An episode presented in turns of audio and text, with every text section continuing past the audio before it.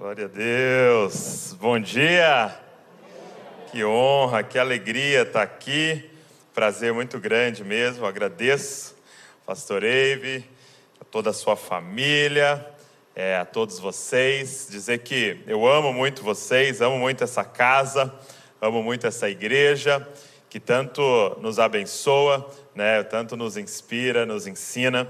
E para mim é um privilégio muito grande está é, tá aqui. Eu creio que não estava na minha agenda, mas na de Deus já estava.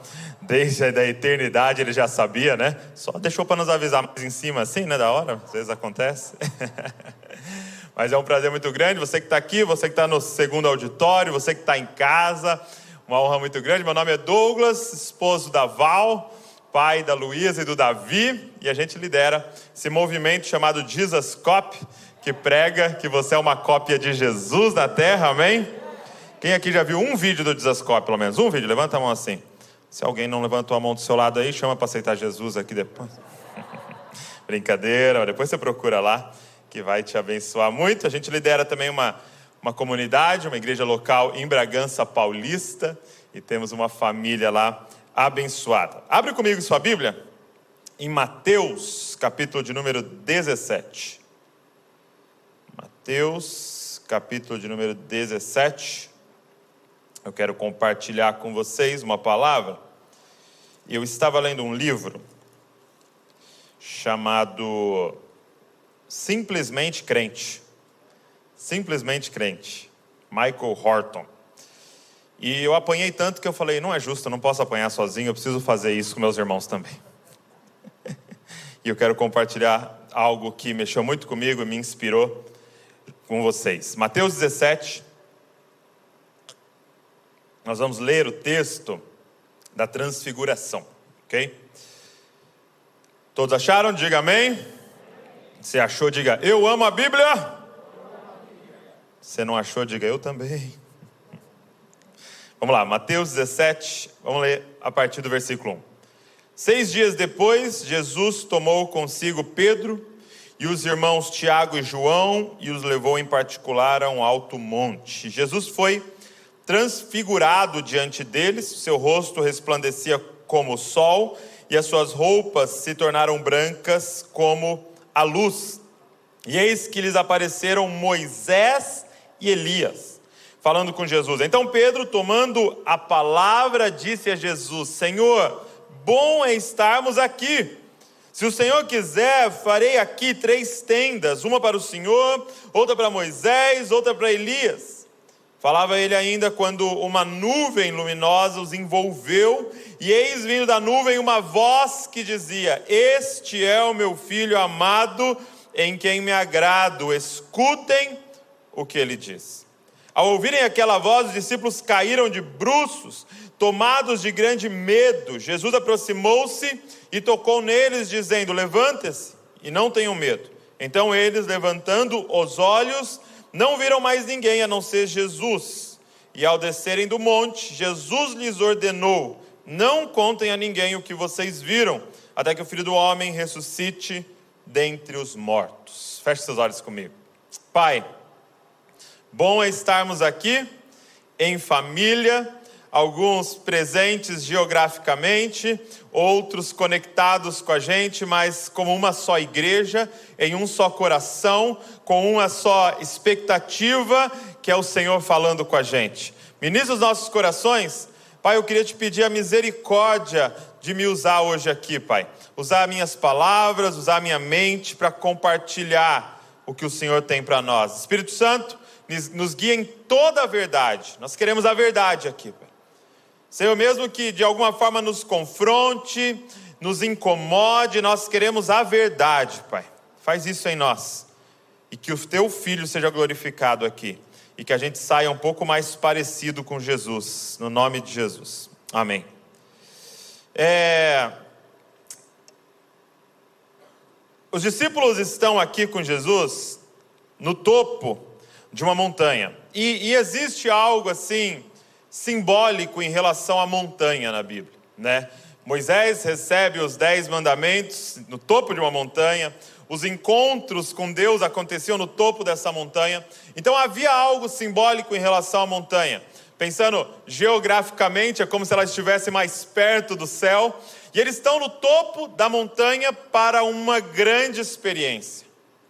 Você imagina? No topo da montanha, de repente, Jesus é transfigurado. Então Jesus, talvez, não sei, ele está com, com o corpo glorificado que ele receberia, mas a verdade é que ele está brilhando, tem luz saindo de Jesus. Você imagina essa cena? E se não bastasse isso, aparecem Elias e Moisés. Ah, meu irmão. Você imagina os três discípulos. Eles estavam ali no topo da montanha conference. E olha os plenetores da conferência. Jesus transfigurado, Elias e Moisés para pregar na conferência. Exatamente, eu acho que eles pensaram, uau, fala comigo, uau. Cara, eu, eu imagino eles olhando um para o outro e cochichando, sabe, uau, extraordinário, maravilhoso, animal, épico, sensacional, eu nunca vi nada igual. Essa era a frase, eu nunca vi nada igual em toda a minha vida. E sabe, essa cena fala muito comigo, e eu acredito que fala muito com a gente, porque essas são palavras que estão muito presentes no nosso vocabulário. Uau, extraordinário, né? É, é, maravilhoso, épico, sensacional, nunca vimos nada igual na nossa vida. Essas são palavras que estão no nosso vocabulário. A gente quer ir num cinema, no filme, a gente quer sair falando essas palavras. Ou a gente quer ligar lá no Netflix, né? Eu, eu, não sei você, às vezes eu passo mais tempo procurando algo no Netflix do que assistindo, né? Porque o que, que eu quero? O que, que eu estou atrás? Uau, fala comigo, uau. Eu quero isso, né? Eu não quero acertar o final, quero que ele me surpreenda. Mas por quê? Porque, e aqui eu gostaria de fazer uma denúncia, posso fazer? é porque nós somos uma, um povo, ou podendo usar uma palavra, uma, uma geração né, daqueles que estão vivos, que nós fomos treinados em relação ao sentir. Nós estamos sendo treinados a buscar a próxima sensação, o próximo sentimento de êxtase. Sabe, a mensagem dessa geração é que você precisa sentir, você precisa seguir o seu coração, você precisa fazer o que você sente que é certo. E de certa forma, um ídolo está se levantando na nossa geração e já foi o ídolo do sentir. Nós idolatramos o sentir. Então, tudo que é corriqueiro, comum, normal, parece ruim para nós. Imagina se eu perguntasse assim: pô, o que, que você achou do, do fulano? O que você achou do José? Pô, achei um cara comum. Pô, comum? Que tipo de elogio é esse? O que você achou da fulana? Pô, achei uma pessoa normal. Quem gostaria de ser um normal? Um comum. Mas por quê? porque nós estamos sendo treinados. E aí nós temos um perigo aqui, gente, de isso nos influenciar como igreja. Nós corremos um grande perigo, por quê? Porque, por exemplo, nesse momento fica rondando a gente um, um, um certo desânimo. Um certo desânimo de, da possibilidade de ter que voltar para casa e sentar no sofá para ver o culto. Quantos estavam desanimados? Quantos pararam até sua caminhada na fé de certa maneira, porque em casa não sentiam o que estavam esperando sentir? Essa cena nos mostra um grande perigo. Os discípulos estavam vivendo um grande perigo aqui. Presta atenção nisso. Verso 4 diz: Então Pedro, tomando a palavra, disse a Jesus: Senhor, bom é estarmos aqui. E realmente era maravilhoso. Jesus tinha levado eles para aquele lugar. Então, o sentir, a conferência, a sensação, ela é maravilhosa e a maioria das vezes é o Senhor que nos levou àquele lugar. Mas olha o que ele diz: se o Senhor quiser, farei aqui três tendas, uma para o Senhor, uma para Moisés e outra para Elias. E quando eles, quando Pedro está falando isso, o pai fala: não vou nem esperar ele terminar, já vou interromper já. É como se o pai pegasse um dedo gigante, colocasse na boca de Pedro e fala: fica quietinho. Você não sabe o que está falando. Por que, gente? Qual é o perigo que Pedro estava correndo aqui? Olha o que o pai diz. Falava ele ainda, quando uma nuvem luminosa os envolveu, e eis que vindo da nuvem uma voz que dizia: Olha o que a voz diz, gente. Este é o meu filho amado em quem me agrado. Escutem o que ele diz. Sabe qual era o perigo?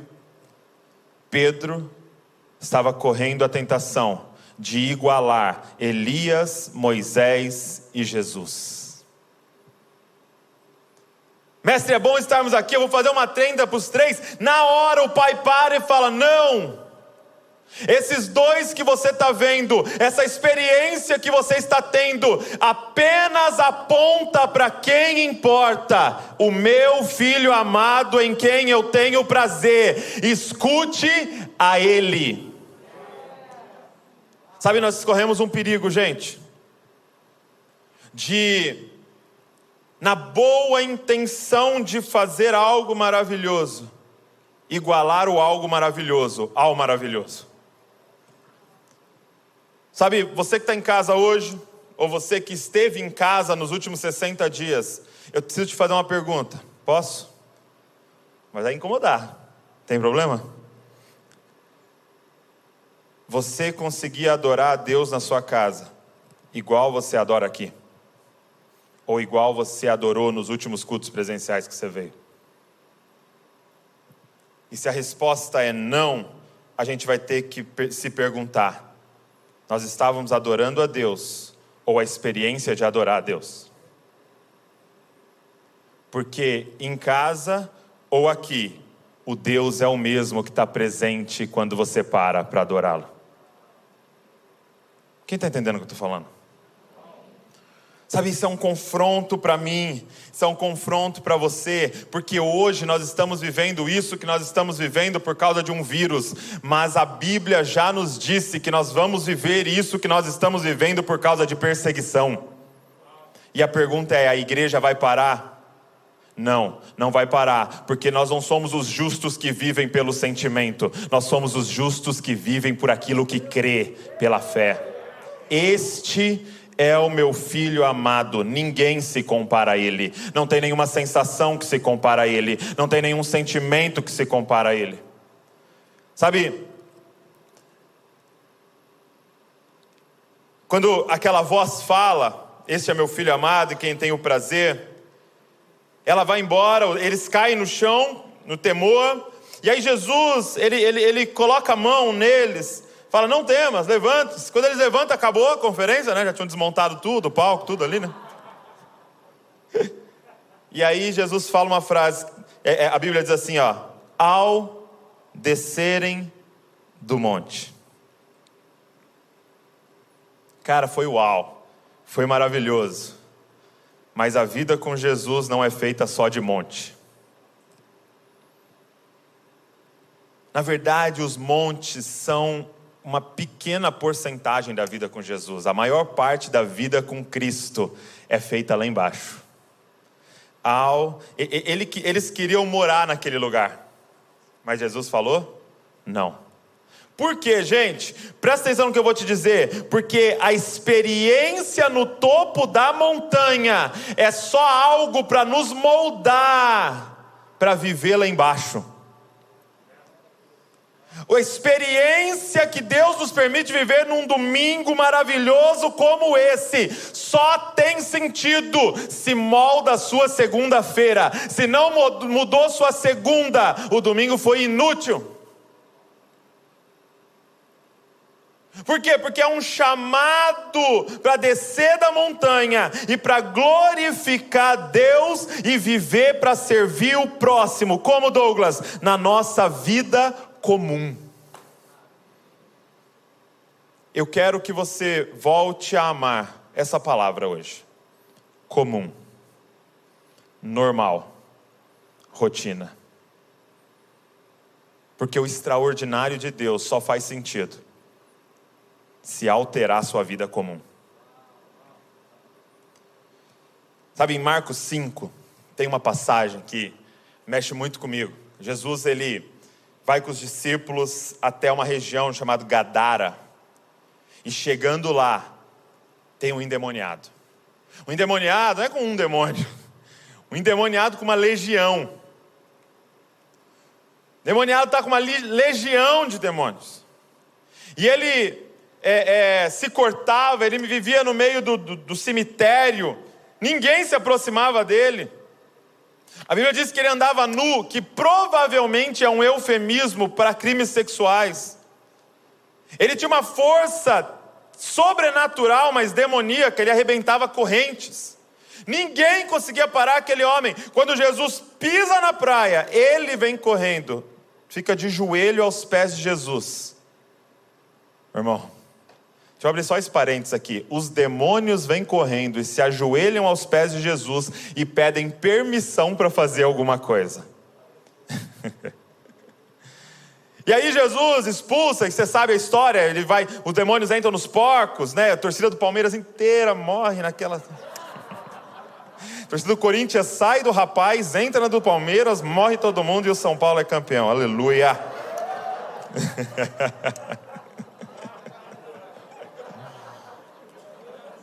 Perdi, perdi dois terços da, da audiência agora. E aí, é interessante que aquele homem agora está liberto. Você imagina? Provavelmente eram anos, talvez uma década naquela situação. Agora ele está liberto. São. E o homem que o libertou Provavelmente aquele é o dia mais importante da vida dele. Aquela pessoa, aquele homem agora é o homem mais importante da vida dele. O homem que o libertou vai entrar no barco para ir embora. E ele faz um pedido, óbvio. Eu quero ir com você. Me deixe ir com você. Eu quero viver esse extraordinário. Talvez era até a intenção dele. Eu quero mudar o mundo. Eu quero contar isso nos quatro cantos do planeta, o que aconteceu comigo. Sabe o que Jesus fala para ele? Não. Volta para sua casa e para a sua vida comum e muda o mundo tocando a sua família. E muda o mundo brincando de Hot Wheels com seu filho. E muda o mundo levando sua esposa para jantar. E muda o mundo cuidando da melhor forma da sua casa, e muda o mundo tocando seus vizinhos, e muda o mundo arrumando um emprego comum, indo das 8 às 5 e fazendo o melhor possível, como se estivesse trabalhando para o Senhor, e muda o mundo se matriculando numa faculdade e estudando da melhor forma possível, tirando as maiores notas, porque você quer servir a sua comunidade, e muda o mundo voltando para casa. Cara, eu quero que você entenda uma coisa. Tem, tem uma, uma parte do livro, desse livro Simplesmente Crente, que ela cita uma frase que tinha é, é, em um monastério. E essa frase dizia assim: Olha, todo mundo quer uma revolução, ninguém quer lavar a louça. todo mundo quer uma revolução, ninguém quer lavar a louça. Sabe, todos nós queremos fazer parte de algo extraordinário. Eu quero. Eu quero. Eu quero, dizer, como Paulo no final: combati o bom combate, terminei a carreira, guardei a fé. Eu quero. Fala, eu fui entregue como oferta de libação. Eu não quero passar por aqui dizendo, ah, só viveu. Não, eu quero viver algo extraordinário de Deus. Agora entenda isso nessa manhã que Deus preparou para nós. Você que está aqui, você que está em casa, entenda isso. Mudar o mundo não diz respeito ao que você faz, mas é qual o coração que está por trás daquilo que você faz. Mudar o mundo não é fazer algo grande. Mudar o mundo é fazer as coisas comum todos os dias com um coração extraordinário que você recebeu de Deus. Você não precisa de uma nova coisa para fazer, você precisa de um novo coração para fazer a velha coisa. Hum. Olha, olha isso. Verso 9.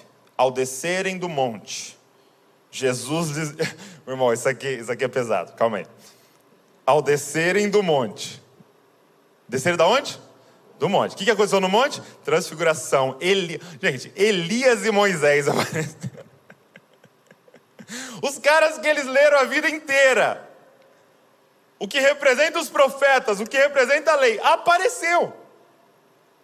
Elias e Moisés apareceram, Jesus transfigurado. Eles ouviram audivelmente a voz do Pai. E olha só, ao descerem do monte, Jesus lhe ordenou, lhes ordenou: não contem a ninguém o que vocês viram. Misericórdia! Eles devem ter soltado, what? Mas eu estava com o esboço do livro pronto. Eu estava com um vídeo para o YouTube pensado, Jesus. Eu estava com o tweet pronto para enviar. Não conte a ninguém. Como assim? Você me chama particular, para um tempo a sós, me dá o dia mais extraordinário da minha vida. Então eu tenho uma pergunta para você, Jesus: para que servem as experiências com você? Você entende que o que Jesus está fazendo aqui é confrontando o coração deles? Porque deixa eu te falar uma coisa interessante: o nosso coração, o nosso coração pecaminoso, é especialista em pegar tudo que é bom e transformar em algo ruim. O nosso coração pecaminoso, ele consegue em tudo que ele tocar apodrecer. O que, que eles iam fazer? Ei, o que, que eles iam fazer ao descer daquela montanha? Eles já iam usar essa experiência para se achar superior aos outros discípulos. Porque o nosso coração é assim. Um dia eu estava na sala da minha casa, eu lembro, faz uns anos, estava na sala da minha casa orando. E eu estava lá, Senhor aleluia, assim, orando e intercedendo pelo fulano, pela ciclano, pela igreja e tal, orando. Quando passou uns minutos assim, eu pensei, mas estou orando bastante, mano, que isso? Aposto que não estou orando mais que uma galera aí, viu? Eu falei, mano, eu estou pecando orando. Porque o nosso coração é especialista em pegar qualquer coisa boa que Deus criou e distorcer para o nosso eu. Não contem a ninguém. Não contem a ninguém. Sabe, eu li uma frase num livro que dizia assim: Não me conte o que você ouviu na pregação, me mostre com as mudanças na sua vida, o que aconteceu no domingo na sua igreja. Não me conte o que você aprendeu na conferência. Me mostre com o que vai acontecer na sua família, o que aconteceu na conferência da família aqui. Me mostra o esboço escrito em você. Sabe, o que nós precisamos, gente, é de um novo coração. Nós não precisamos de algo novo, extraordinário para fazer, nós precisamos de um novo coração. É, é, entenda uma coisa: se você estiver na sua casa preparando um miojo para os seus filhos e você estiver fazendo aquilo para a glória de Deus e por amor ao próximo, talvez você esteja fazendo algo maior no céu do que alguém fazendo uma conferência para 100 mil pessoas, mas está fazendo aquilo por orgulho. Você entende o que eu estou querendo dizer? Vai ter mães mais coroadas no céu do que vários líderes que a gente conhece. Porque não é o que você faz, mas é o coração por trás daquilo que você faz. Ei, Deus teve que parar Samuel e dizer: Samuel, eu não vejo como o homem vê, Samuel. Vocês veem a aparência, eu vejo um coração. Então, se você quer mudar o mundo, não é algo novo que Deus quer te dar para fazer, mas é um novo coração. Sabe, é, é em Mateus 14, tem uma outra passagem, onde é, Jesus, ele está diante de uma multidão. É, a Bíblia diz que eram 5 mil homens, então provavelmente, aí estando baixo, umas 15 mil pessoas, 20 mil pessoas, talvez. Você imagina? 20 mil pessoas ali, é, é um estádio lotado, ele está diante de 20 mil pessoas, e de repente, ele quer servir essas 20 mil pessoas. Ele quer mudar o mundo. Ele quer fazer algo extraordinário. E ele chama os discípulos e fala assim: Vamos fazer algo extraordinário hoje. Nós vamos tocar numa multidão hoje. Dá de comer para eles. Os discípulos novamente falam: What? Como? Como é que nós vamos dar de comer para 20 mil pessoas? Nem se a gente tivesse todo o dinheiro aqui, quanto que nós ia ter que gastar? Mas como é que a gente ia buscar pãozinho para 20 mil pessoas? Como é que a gente ia fazer? Não tem como, não dá. E aí Jesus vai ensinar essa lição para eles. O que que vocês têm? E aí, provavelmente, de, com um tom até irônico, alguém fala assim: ah, tem um menino aqui, ó, com cinco pães e dois peixes. Mas o que, que é isso diante de tantas pessoas? E Jesus fala: traz. Gente, o que, que é cinco pães e dois peixes? Sabe o que é cinco pães e dois peixes? É alguém que antes de sair de casa fez a sua marmita. Eu gosto de chamar aqueles cinco pães e dois peixes de marmita. Alguém, um menino, antes de sair de casa, a mãe deve ter falado: pegou a blusa? Pegou alguma coisa para comer? Não, vai ser rápido. a mãe falou: não. E preparou cinco pães, dois peixes para ele, e ele levou que Jesus está ensinando a esses discípulos é o seguinte: se você quer fazer algo extraordinário, faz o seguinte, faz a sua marmita antes de sair de casa. E um dia eu posso pegar a sua marmita e alimentar uma multidão. Eu não sei quantas pessoas tem aqui no, na, na, segunda sala, é, no online hoje com a gente, mas eu não teria capacidade de alimentar essa multidão. Então o que, que eu fiz? Eu trouxe a minha marmita. Isso aqui não foi feito, isso aqui que eu estou falando para você, não foi feito para você. Isso aqui foi feito para mim. E aí Deus fala: coloca a sua marmita na minha mão. Ele levanta para o alto, agradece e distribui a marmita. Jesus não te chamou para alimentar uma multidão, Jesus te chamou para fazer uma marmita. Jesus te chamou para você acordar uma hora mais cedo colocar a tua, tua face na palavra de Deus e ficar ali com Ele. E se Ele quiser pegar essa marmita para alimentar uma multidão, Ele vai fazer. Mas Jesus está falando: você quer mudar o mundo? Faça a coisa comum. Mas faça a coisa comum com dois, com, é, com duas motivações: para a glória de Deus e para serviço do próximo. Eu quero que você saia daqui e se pergunte por que você está fazendo o que você está fazendo.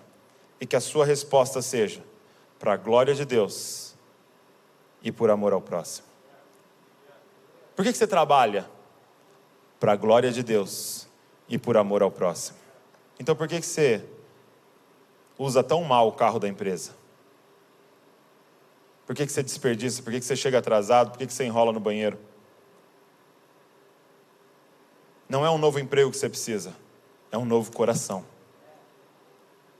Para que as pessoas conheçam quem Cristo é. Sabe, Deus quer nos dar um novo coração. E esse novo coração que Ele nos dá é um coração que ama Ele acima de todas as coisas. E agora eu não preciso fazer mais nada para me destacar, porque a minha glória é Ele. Agora eu não preciso mais fazer mais nada para ser aceito, porque agora Ele me adotou. Aquele que criou o universo todo já nos aceitou. Agora eu posso viver para a glória dele e por amor ao próximo. Agora eu tenho a coragem de viver a minha vida comum. O convite hoje é para que a gente viva uma vida simples. entenda uma coisa: viver uma vida simples não é simplesmente viver uma vida com poucas coisas. Não é, ah, então vou me livrar de todos os meus tênis, vou vender os meus carros, vou começar a andar de bicicleta, vou viver uma vida simples. Não, isso não é uma vida simples. Uma vida simples, presta atenção, é viver uma vida que você só dependa de uma coisa: Cristo. É viver uma vida que a sua felicidade depende de uma coisa ou de alguém: Jesus. Sabe o que é uma vida complexa? É quando eu preciso que mil coisas dê certo para eu falar, estou feliz. Eu preciso de uma conta bancária, eu preciso da minha esposa fazendo não sei o que, eu preciso dos meus filhos em tal estado, eu preciso do governo de tal jeito, eu preciso do meu time de tal maneira, eu preciso do, do clima tá com 23 graus para eu poder falar, uau, hoje foi um dia bom. Isso é uma vida complexa. Sabe o que é uma vida simples? É acordar e falar, as misericórdias do Senhor se renovaram sobre mim. Então não importa o que aconteça acontecer. Hoje eu estou pleno em Deus, porque eu só dependo de uma coisa: dele. Deus está te chamando uma vida simples, uma vida de uma coisa: Ele. É uma vida que só depende da cruz, uma vida que só depende do amor dele. Saiba uma coisa: se você coloca a sua esperança em qualquer outra coisa, a sua esperança é extremamente frágil. Ele disse: é como uma casa na areia. Só depende da próxima crise para você cair. Mas se você colocar sua vida em mim, é uma casa na rocha. Porque ele declarou: quem poderá nos separar do amor de Deus? Altura? Profundidade? Principados? Potestades? O que aconteceu? O porvir? Nada. Nada pode nos separar do amor do Pai que a gente encontrou em Cristo Jesus. Isso é uma vida na rocha. Fica de pé no seu lugar.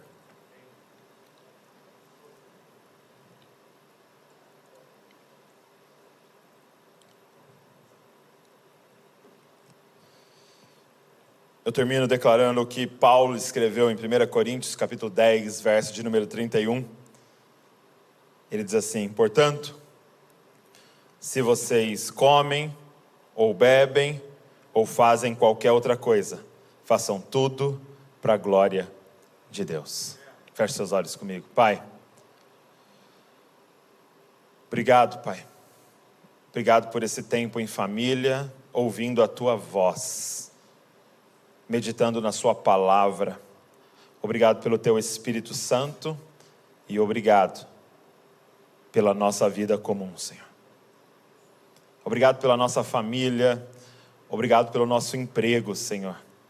Obrigado pelo nosso trabalho doméstico, obrigado pelos nossos filhos, obrigado pelos nossos vizinhos, obrigado por o Senhor nos permitir viver a nossa vida comum, Senhor. E, Senhor, nos ajuda a viver o extraordinário na nossa rotina, Senhor. Pai, nos ajuda a criar os nossos filhos para a tua glória, fazendo lição de casa, Pai. Nos ajuda a ter um casamento para a tua glória, Senhor. Varrendo uma casa, Senhor. Colocando um prego na parede. Nós não queremos mais viver por contenda ou por vanglória, Senhor. Nós não queremos mais viver pelas feridas ou por orgulho, Pai. Nós queremos viver para a tua glória, Senhor. Pai, meu pedido aqui nessa manhã é dar-nos um novo coração, um coração igual ao teu, que se despiu de toda a sua glória, veio e se tornou homem, e além de se tornar homem, se tornou servo de todos, Pai. Pai, nos perdoa, nos perdoa por qualquer tipo de ídolo que tenha entrado no nosso coração, mas hoje nós quebramos isso. E declaramos que nós dependemos apenas de um para viver. Tu és o único, inigualável. Ninguém se compara a ti. Uma coisa pedimos ao Senhor e a buscaremos: que nós possamos habitar a Tua presença todos os dias da nossa vida, e isso é suficiente para nós, Pai. Dá-nos um coração capaz de perceber o quão amado nós somos pelo Senhor e de devolver esse amor seja comendo, seja bebendo, seja trabalhando, seja estudando, à mesa, de pé, no caminho, de todas as maneiras que a gente viva para a tua glória, pela fama do teu filho, Senhor.